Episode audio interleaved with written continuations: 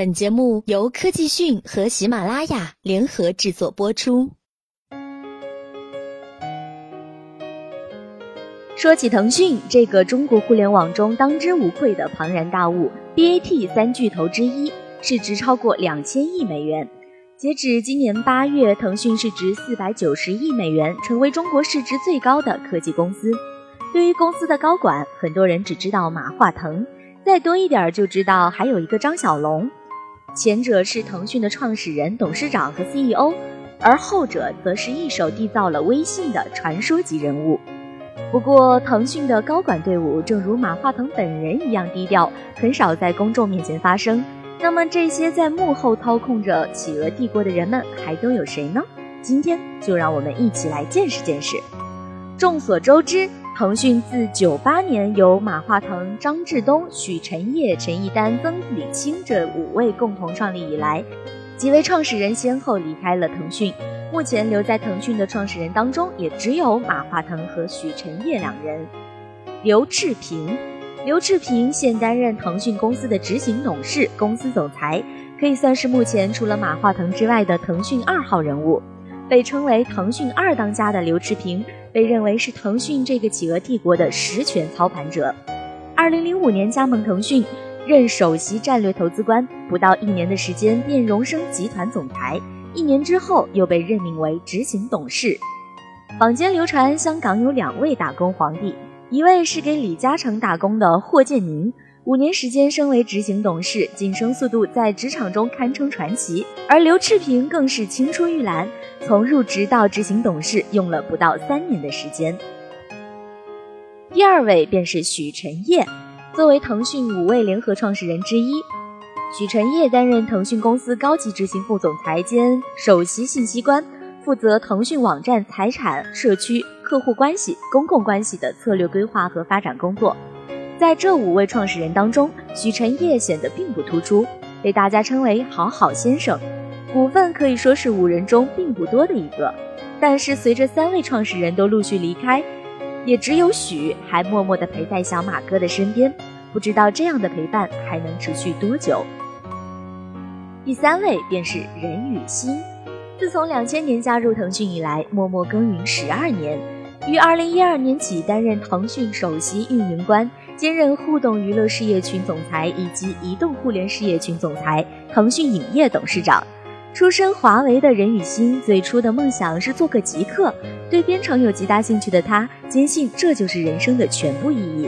所以在入职腾讯初期，得知腾讯内部最有挑战性的部门是 QQ 服务器小组，所以曾在半年内三次向当时的 CTO 张志东申请加入，但都被拒绝。张志东坚信认为。任宇欣要是只当个程序员，就太大材小用了。他应该担当更大的任务。后来证明，张志东的这个判断是非常正确的。任宇欣后来主抓腾讯游戏，目前游戏的收入已经占到了腾讯收入的百分之五十以上。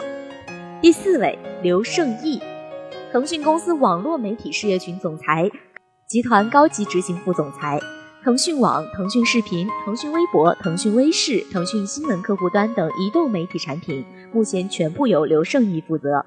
作为一个资深的传统品牌专家，刘胜义的履历堪称华丽。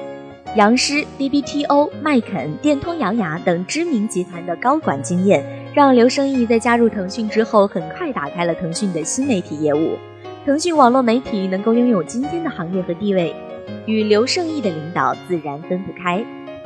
第五位汤道生，腾讯公司高级执行副总裁兼社会网络事业群总裁，于二零零五年加入腾讯公司。自二零一二年五月起，汤先生全面负责 QQ 通信及社交网络平台、增值服务以及开放平台的策略。社交作为腾讯的核心业务之一，QQ 显然扮演着举足轻重，甚至说是尤为重要的角色。QQ 社群化也许是未来腾讯社群发展道路上的重要一环，而汤道生则认为，粉丝经济时代终将过去，社群经济时代即将来临，而腾讯 QQ 将在这场变革中扮演着重要的连接器的身份。这最后一位便是张小龙，腾讯公司高级副总裁、微信创始人，被誉为微信之父。鲜为人知的是，在加入腾讯之前，张小龙曾开发了国产电子邮件客户端 Foxmail。在加入腾讯之后，更是负责 QQ 邮箱的相关工作。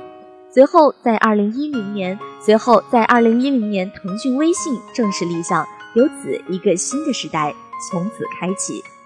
每周一次的网球，每天深夜的蓝莲花音乐，以及从程序员时代一直保持下来的烟瘾。有人说张小龙是沉默到谜一样的男子，是中国为数不多最有文艺气质的商人。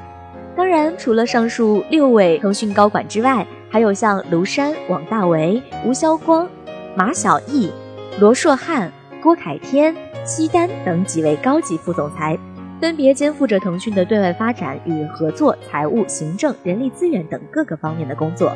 可以说，企鹅帝国能够有今天如此的辉煌。与这些人的付出是密不可分的。作为互联网行业的一座大山，腾讯屹立在那里，而这些在各个领域堪称翘楚的精英们，正是缔造这些大山的人们。好了，更多资讯请关注科技讯。